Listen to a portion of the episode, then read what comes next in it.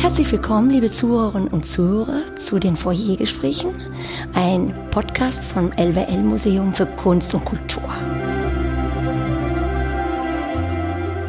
Mein Name ist Ines von Pato. Ich bin seit sechs Jahren hier Kunstvermittlerin. Die Zeit ist bewegend. Und auch ich fühle mich im Grunde in dieser Zeit bewegt. Und mein heutiger Gesprächspartner lebt von und für Bewegung. Ich begrüße ganz herzlich heute Hans-Henning Paar, Choreograf und künstlerischer Leiter am Tanztheater Münster. Hallo. Hallo. Herr Paar, das Theater ist zurzeit geschlossen. Wie geht es Ihnen und Ihrer Kompanie damit? Schwer geht's uns damit. Es ist natürlich schwierige Zeit für uns alle, aber für uns besonders, wo wir jetzt gerade vom Körper so sehr leben und auch von dem, dass wir unseren Körper gerne unseren Zuschauern vermitteln wollen, unsere Geschichten vermitteln wollen, sind wir natürlich sehr stark eingeschränkt. Wir können nicht normal arbeiten, wir dürfen uns nur auf bis zu maximal vier Meter nähern. Nur Tänzer, die in einem Haushalt wohnen, können wirklich auch Duette miteinander tanzen, können sich in der Bewegung auch berühren. Alle anderen müssen Abstand halten oder wenn wir mal auf 1,50 in die Nähe kommen, müssen wir Mundschutz tragen. Ne? Also das ist, äh, es ist schwierig. Auch beim Training ist es schwierig. Tänzer müssen teilweise Mundschutz tragen. Wir müssen immer Messungen machen über die Aerosole, über die CO2-Belastung in den Räumlichkeiten, sehr viel lüften, äh, was für die Tänzer, wenn sie verschwitzt sind, in dieser Jahreszeit auch nicht einfach ist. Also es ist eine ganz komplizierte Zeit, die aber durchaus auch ihren Moment hat und auch für mich innezuhalten, zu überlegen, neu zu überlegen, viele Dinge, äh, sich neu zu organisieren und eben Dinge auch mal von einer anderen Warte aus zu sehen. Was würden Sie sagen, was macht das mit einem Ensemble, wenn man im Grunde in die Bühne nimmt? Also wir haben das große Glück, dass wir noch trainieren dürfen. Das heißt, der Körper wird nicht komplett außer Gefecht gesetzt, weil das wäre wirklich eine Katastrophe für die Tänzer, wenn wir nicht trainieren dürften. Das war vor sechs Wochen so am im März diesen Jahres haben wir sechs Wochen überhaupt nichts machen dürfen. Das ist für den Körper natürlich so etwas wie fast ein Berufsverbot. Das, und das lässt sich auch gar nicht so leicht wieder aufholen. Wenn ein Tänzerkörper wie ein Hochleistungssportler, wenn er so und so viele Wochen nicht trainieren kann, dann führt das dazu, dass er große Verluste hat, auf Dauer letztendlich zur Unfähigkeit, diesen Beruf weiter ausüben zu können, weil er muss ja im Training sein, er muss ja fit sein. Das ist für uns glücklicherweise nicht der Fall. Es hat uns auf eine andere Art und Weise zusammengeschworen, eine kleine Gemeinschaft letztendlich. Ich als Leiter muss nach wie vor immer darauf achten, dass die Tänzer Abstand halten in den Proben, äh, im Training, weil der Tänzer an sich natürlich ein Wesen ist, was äh, auf Nähe geprägt ist, was die Nähe sucht. Und gerade das Duett-Tanzen, das Trio-Tanzen, wo man sich berühren kann, wo sich Körper ineinander verschlingt, das ist jetzt ja alles verboten. Also auch die normale körperliche Begegnung des sich Grüßens, Tänzer grüßen sich ja meistens nicht mit Handschlag, sondern man umarmt sich.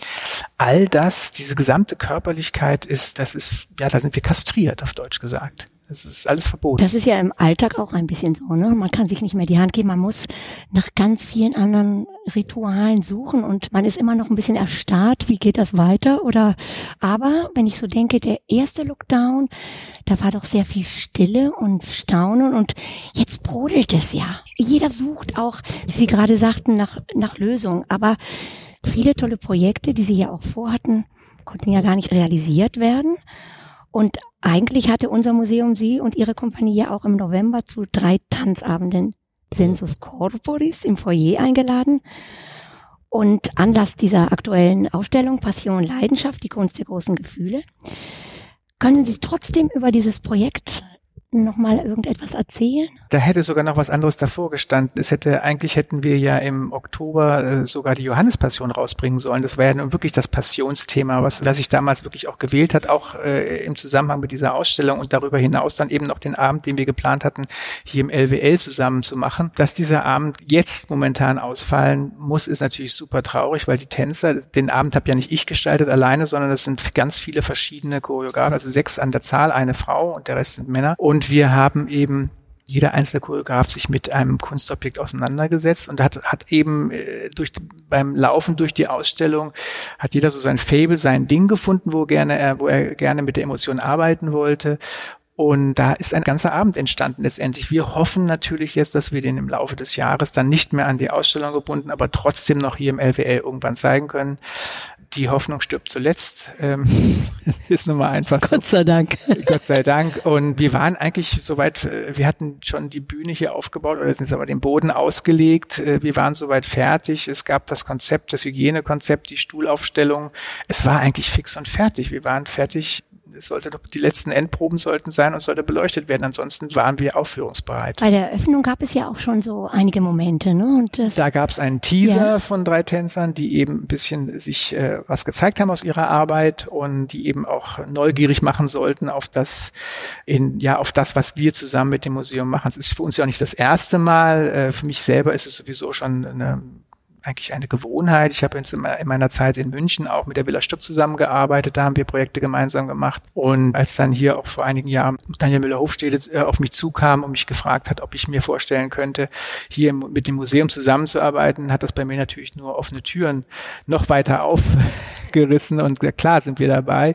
Und vor zwei Jahren waren wir ja bereits mit der Bauausstellung dabei, mit einem gemeinsamen Projekt. Und jetzt eben hätte das dieses Projekt werden sollen. Wir kommen aber doch in den Genuss zu einer digitalen Performance, oder? Und äh, wie erleben Sie das als Choreograf so mit diesen Mitteln? Ich bin natürlich der Live-Performer oder der Live-Künstler, wobei die Zeit ändert sich. Wir müssen auf andere Dinge eingehen und wenn wir eben auch wollen, dass der Tanz weiter auch in einer so stillen Zeit gesehen werden kann, dass wir also präsent sind und Präsenz zeigen wollen, dann müssen wir uns anderen Dingen gegenüber öffnen. Das heißt eben auch zu streamen oder eben auch Videoprojekte zu machen, die natürlich nicht vergleichbar sind mit Videoclips von Hip-Hop-Gruppen oder ähnlichem. Das ist überhaupt nicht gewollt, sondern es sind wirklich künstlerische, hochkünstlerische, kleine Miniaturen, die wir mit den einzelnen Objekten erarbeiten und wo wir künstlerische Objekte äh, in Dialog stellen mit dem lebendigen, tanzenden Menschen. Und da entsteht eine Kommunikation, die, glaube ich, sehr, sehr spannend ist für den Zuschauer. Sie sagen ja, Sie lieben die Performance. Und bei der Performance sind natürlich auch, stehen ja die Gefühle im Mittelpunkt. Finden Sie, dass die Gefühle erhalten bleiben oder in der Digitalisierung oder beim Livestream verschwinden oder wie, wie ist die Form? Wie, wie kann man das anders rüberbringen? Also ich glaube, dass die Digitalisierung von Kunst, wenn es wirklich also von bildender Kunst ist, von Malerei und von Tanz ist, verliert natürlich extrem viel, weil es ist eine zweidimensionale Sache und die Emotionalität, die kann man bis zu einem gewissen Punkt, wenn man vielleicht an einen Tänzer, an ein Objekt sehr stark ranzoomt, kann man das vielleicht erkennen. Aber der Zuschauer, der im Theater sitzt oder in einer Performance sich befindet, der sucht sich ja seinen eigenen Fokus, an wem er hängen bleibt und da ist, stellt sich natürlich eine ganz andere Aura, eine ganz andere, ganz andere Energie im Raum da, als wenn wir das äh, jetzt nur abfilmen können und es im Film zeigen können. Nichtsdestotrotz sind es, glaube ich, spannende kurze Momente äh, von Dialog, der den Zuschauer dazu führen kann, sich seine eigenen Gedanken über Objekte zu machen und dann vielleicht ihn auch nochmal neugierig macht, auf eine solche Ausstellung zu sehen oder eben überhaupt in Ausstellung zu gehen oder zu sagen, okay, da kann ich auch mal dann in Tanz gehen und äh, ich glaube, da gibt es ganz viele Möglichkeiten. Aber grundsätzlich bin ich natürlich derjenige, der sagt, der, die Live-Performance ist natürlich ganz klar das, was wir wollen und das, was notwendig ist. Das Performative durch Streaming und Videoclips ist wichtig, um unsere Präsenz zu zeigen.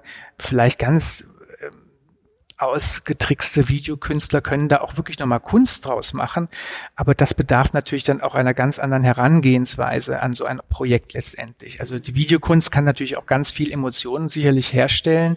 Aber das ist dann wirklich, äh, dann ist es auch wirklich darauf konzentriert, dass man das nur so durch dieses Medium Video und Streaming machen möchte. Gefühle und Tanz sind ja ganz eng miteinander verbunden. Ist es überhaupt möglich, gefühllos zu tanzen?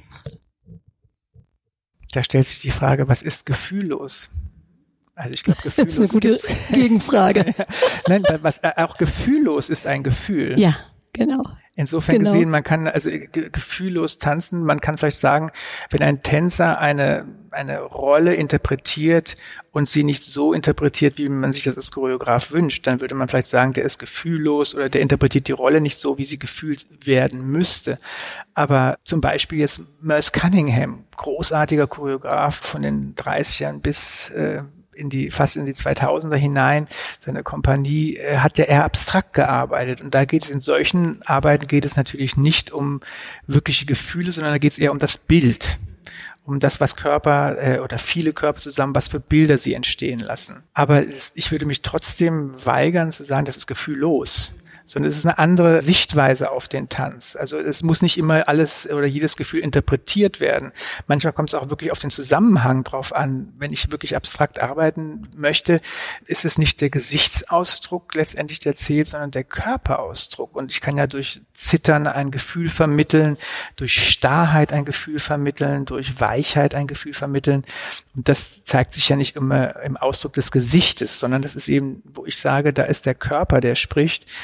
Und das ist so klar, dass es eigentlich jeden berühren kann oder jeden mitnehmen kann auch der von sich selber sagt, ich habe ja keine Ahnung von Tanz. Nein, aber du bist ein Mensch und du kannst Empfindungen wahrnehmen, du kannst sie sehen und sie können auf dich rüberspringen. Also Gefühle werden auch nicht nur mit einer Geste als bestehen als Ausdruck, sondern man kann auch eigentlich eine Geschichte erzählen. Absolut. Ne? Also mit jeder Bewegung, die vielleicht nicht eins zu eins das Gefühl ja. übernimmt. Nun muss ich noch einmal nachfragen. Eigentlich ist ein Kunstmuseum ja gar nicht Ihre Bühne.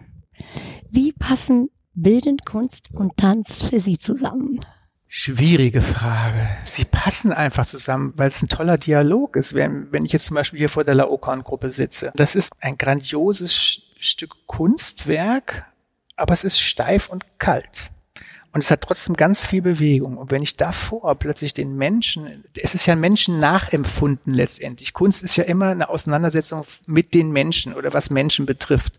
Sonst würden wir das nicht tun dann wird das eine, was davor lebendig ist, hat eine Lebendigkeit, die überträgt sich aber auch auf das Kunstobjekt. Weil Inspiration, die geht ja von dem Kunstobjekt aus, überträgt sich durch Choreografie auf den Tänzer und so treten diese beiden gegensätzlichen Dinge in einen Dialog und der Zuschauer, der Dritte im Bund, macht dann wiederum seine eigene dritte Geschichte daraus. Ein Kunstwerk ist ein Moment im Grunde, was festgehalten wird und man kann die Geschichte davor erzählen oder danach erzählen. Zum Beispiel, ja. Wie erarbeiten Sie eigentlich ein Stück? Weil, wie geht man vor? Gibt es zuerst ein Thema oder eine Handlung oder ein Bild, ein, eine Musik? Was ist Ihr Vorgehen? Also grundsätzlicherweise gibt es da auch keine Regel. Da ist auch jeder Choreograf arbeitet da anders. Für mich gilt gibt es da eigentlich keine Grenzen. Mal ist es eine Musik, die mich inspiriert. Da weiß ich dann, ich muss jetzt auf diese Musik ein Stück machen. Dann gibt es Texte, die mich inspirieren, wo ich dann weiß, ich möchte mich an einer Handlung entlang äh, hangeln, eine Geschichte erzählen mit Körpern, aber über eine feste Geschichte, über Literatur zum Beispiel auch. Oder es gibt eben auch Situationen, wie wir sie jetzt haben mit Corona, wo wir plötzlich Distanz halten müssen und da hieß die Antwort von mir, das Stück heißt Distanz. Und da setze ich mich eben mit der jetzigen Situation auseinander, dass wir Distanz halten müssen. Und was macht das aus den Tänzern? Also da ist eine Idee, eine Situation ist gegeben und ich greife die Idee auf und beschäftige mich damit und äh, erarbeite dann mit den Tänzern gemeinsam diese Arbeit. Es ist zum Beispiel so, dass es gibt Choreografen, die bewegungsmäßig alles vorgeben. Es gibt Choreografen, die eigentlich nur aus der Improvisation der Tänzer arbeiten. Und ich bin einer, der dazwischen ist. Ich wollte gerade fragen, ja, Sie? ich liege dazwischen. Es gibt Stücke, die ich habe ich vom ersten Moment bis zur letzten Note komplett durchchoreografiert. Es gibt aber auch viele Stücke, wo ich immer mehr auch Fragen an die Tänzer stelle, die weitergebe, die kriegen Aufgaben, einfach Momente zu erarbeiten und dann letztendlich lege ich Hand an. Wenn die Tänzer ein Material erarbeitet haben zu diesem Thema, füge ich das zusammen und äh, mache ein Ganzes daraus. Also es ist bei uns ein, eine, ein permanenter Dialog aus dem, was ich vorgebe, was die Tänzer anbieten und was wir gemeinsam zusammen finden. Sie haben ja, also Ihre Kompanie lebt ja auch von den Tänzerinnen und den Tänzern. Wie ist Ihre Vorgehensweise, wenn Sie, wenn die Leute vortanzen oder vorsprechen? Das ist, naja gut, sprechen müssen Sie bei uns nicht. Sie, Sie, müssen, doch vom Sie, Sie, müssen Körper sprechen lassen. Ja. Äh, äh, das ist also normalerweise ist es so, jetzt dieses Jahr ist durch Corona natürlich ganz anders. Äh, in den letzten Jahren sonst war es so, man kriegt so übers Jahr hinweg um die tausend Bewerbungen zugeschickt und die muss ich dann erstmal grob, äh, grob durchsehen. Dann machen wir meistens ein bis zweimal im Jahr eine Audition Und das beginnt äh, mit einer Auswahl von Tänzern, die ich dann einlade. Das sind so um die 150 Leute, die ich einlade an einem Tag. Und das beginnt normalerweise im klassischen Training, dann kommt ein zeitgenössisches Training, dann kommt Improvisation und, und Partnering. Also das geht über den ganzen Tag, von morgens um 10 bis abends um 8. Und dann habe ich, wenn ich Glück habe, jemanden gefunden. Ja, das ist gar nicht so einfach, ne? Nein. Und wir haben ganz viele wunderbar talentierte Tänzer aus in ganz Europa und wir haben viel zu wenig Stellen für diese Tänzer, weil einfach, man muss es immer wieder sagen, seit den letzten Jahren, also seit eigentlich den Beginn der 90er Jahre, gerade auch in Deutschland, fast die Hälfte der Tänzerstellen weggefallen sind durch Einsparungen der Kommunen, der Städte. Kompanien wurden komplett abgewickelt, als keine Kunstform in dem sogenannten Drei-Sparten-Haus so gelitten wie der Tanz letztendlich. Das ist sehr, sehr schade. Dass Woran Tanz, liegt das? Ja, das liegt daran, dass die meisten Intendanten natürlich vom Schauspiel und vom Musiktheater kommen und die sagen sich, ich muss jetzt hier eine halbe Million einsparen. Äh, mir ist mein Schauspiel jetzt momentan wichtiger als der Tanz und dann springt der Tanz meistens über die Klinge. Weil es gibt ja von den Städten oder von den Kommunen keine Vorgaben, wenn Einsparungen sind, was eingespart werden muss. Es heißt, spart ein. Und dann ist es bedauerlicherweise so, dass es so hat es die Geschichte wenigstens bewiesen. Ob das dann immer die Gründe sind, weiß ich nicht. Aber wie gesagt, der Tanz ist äh, diejenige Kunstform, die seit den 90er Jahren am meisten gelitten hat. Sie haben ja gesagt, nicht vorsprechen, zu Recht. Also heißt das, Ihre Kompanie muss ja nicht unbedingt aus Deutschland kommen. Überhaupt Ihre nicht. Tänzerin, also die gibt ja eine internationale Sprache und können Sie vielleicht noch mal eine Kleinigkeit über Ihre Kompanie erzählen? Ja, also wir sind zwölf Tänzer, momentan sind wir nur elf, weil eine im Mutterschaftsurlaub ist. Wir kommen aus aller Herren Länder. Ich weiß jetzt gar nicht, ich glaube, wir haben sieben oder acht, bei den zwölf sieben oder acht äh, verschiedene Nationalitäten. Normalerweise ist die äh, Arbeitssprache Englisch, aber ich versuche auch sehr häufig Deutsch mit den Leuten zu sprechen, damit sie auch hier ankommen können, damit sie ihr eigenes Deutsch auch ein bisschen, damit sie üben können, damit sie sich auch mal außerhalb des Theaters vielleicht unterhalten können. Aber eigentlich reden wir meistens Englisch, wenn wir überhaupt reden. Ansonsten geht natürlich ganz viel über Zeigen, Vorzeigen und über die Körpersprache letztendlich, über das Empfinden und eben das Ausführen. Was ist der Vorteil einer so internationalen Kompanie?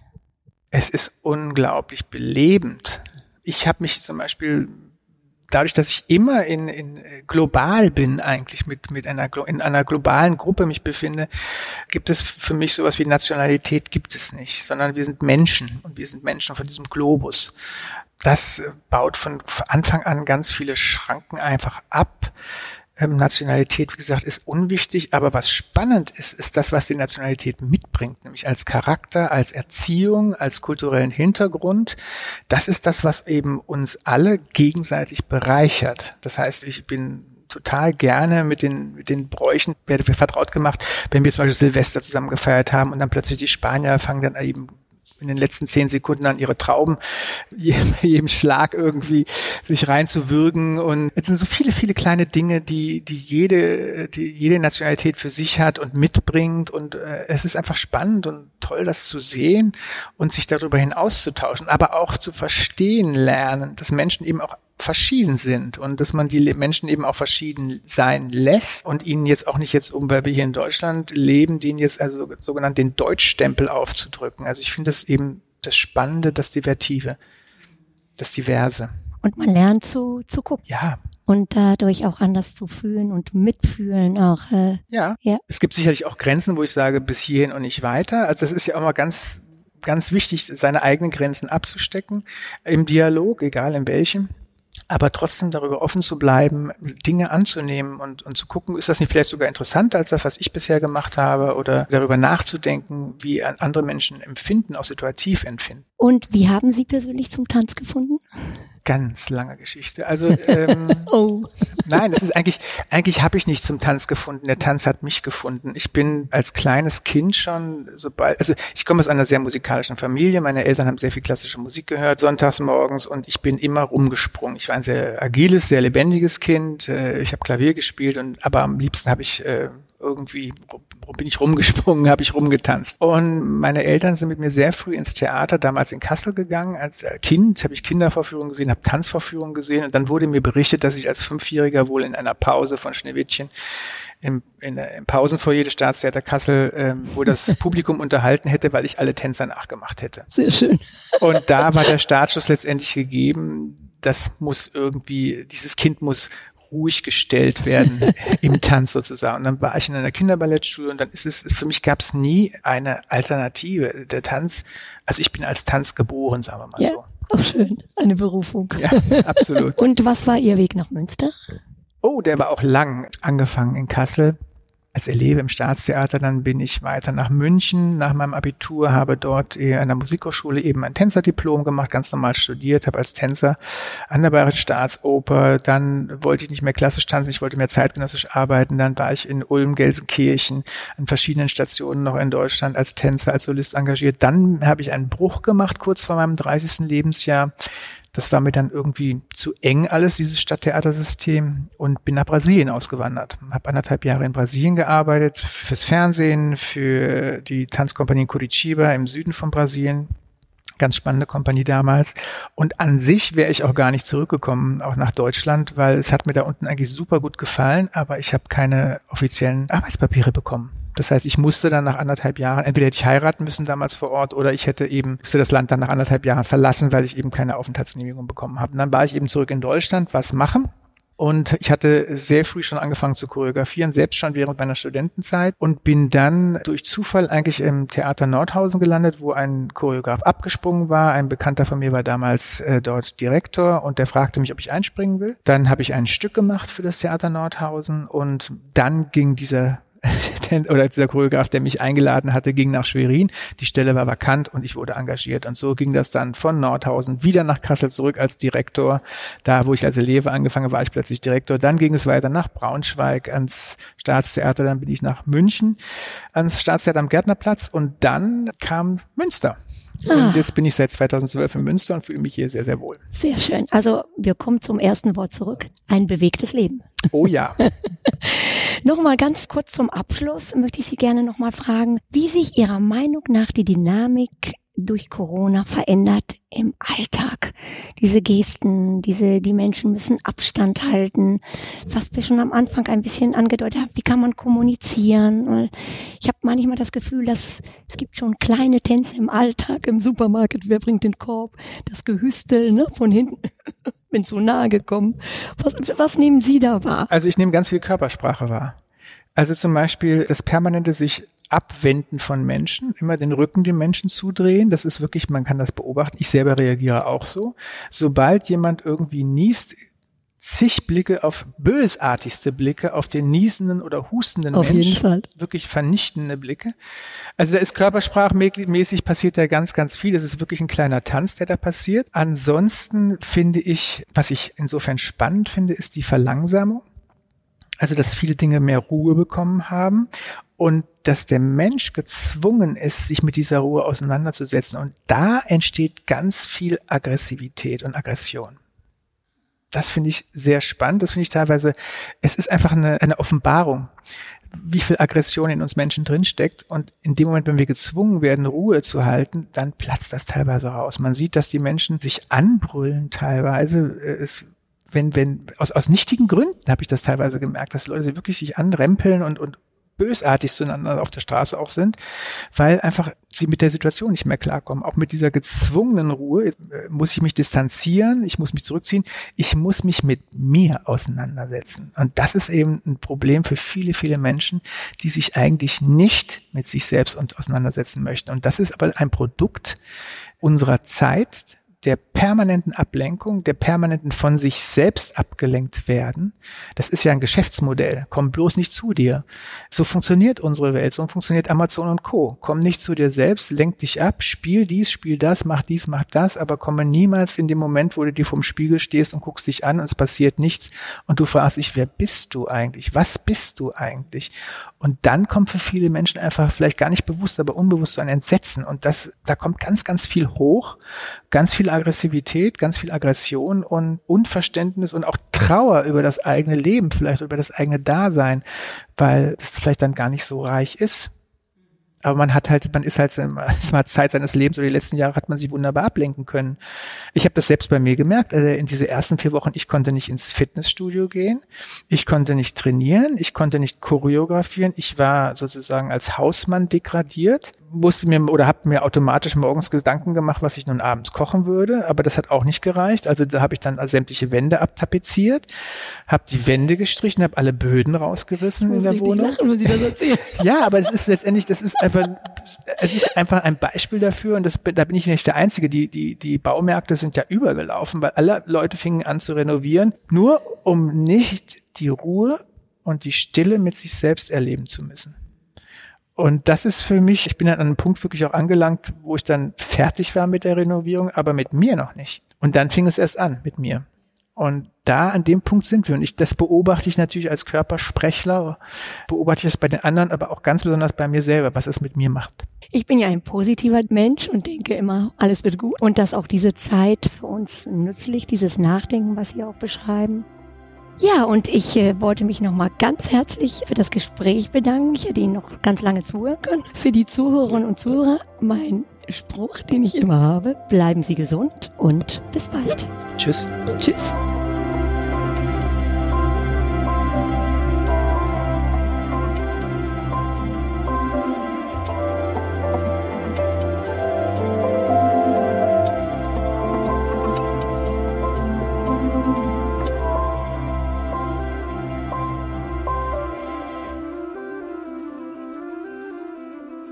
Sie hörten eine Produktion vom Podcast Studio.NRW.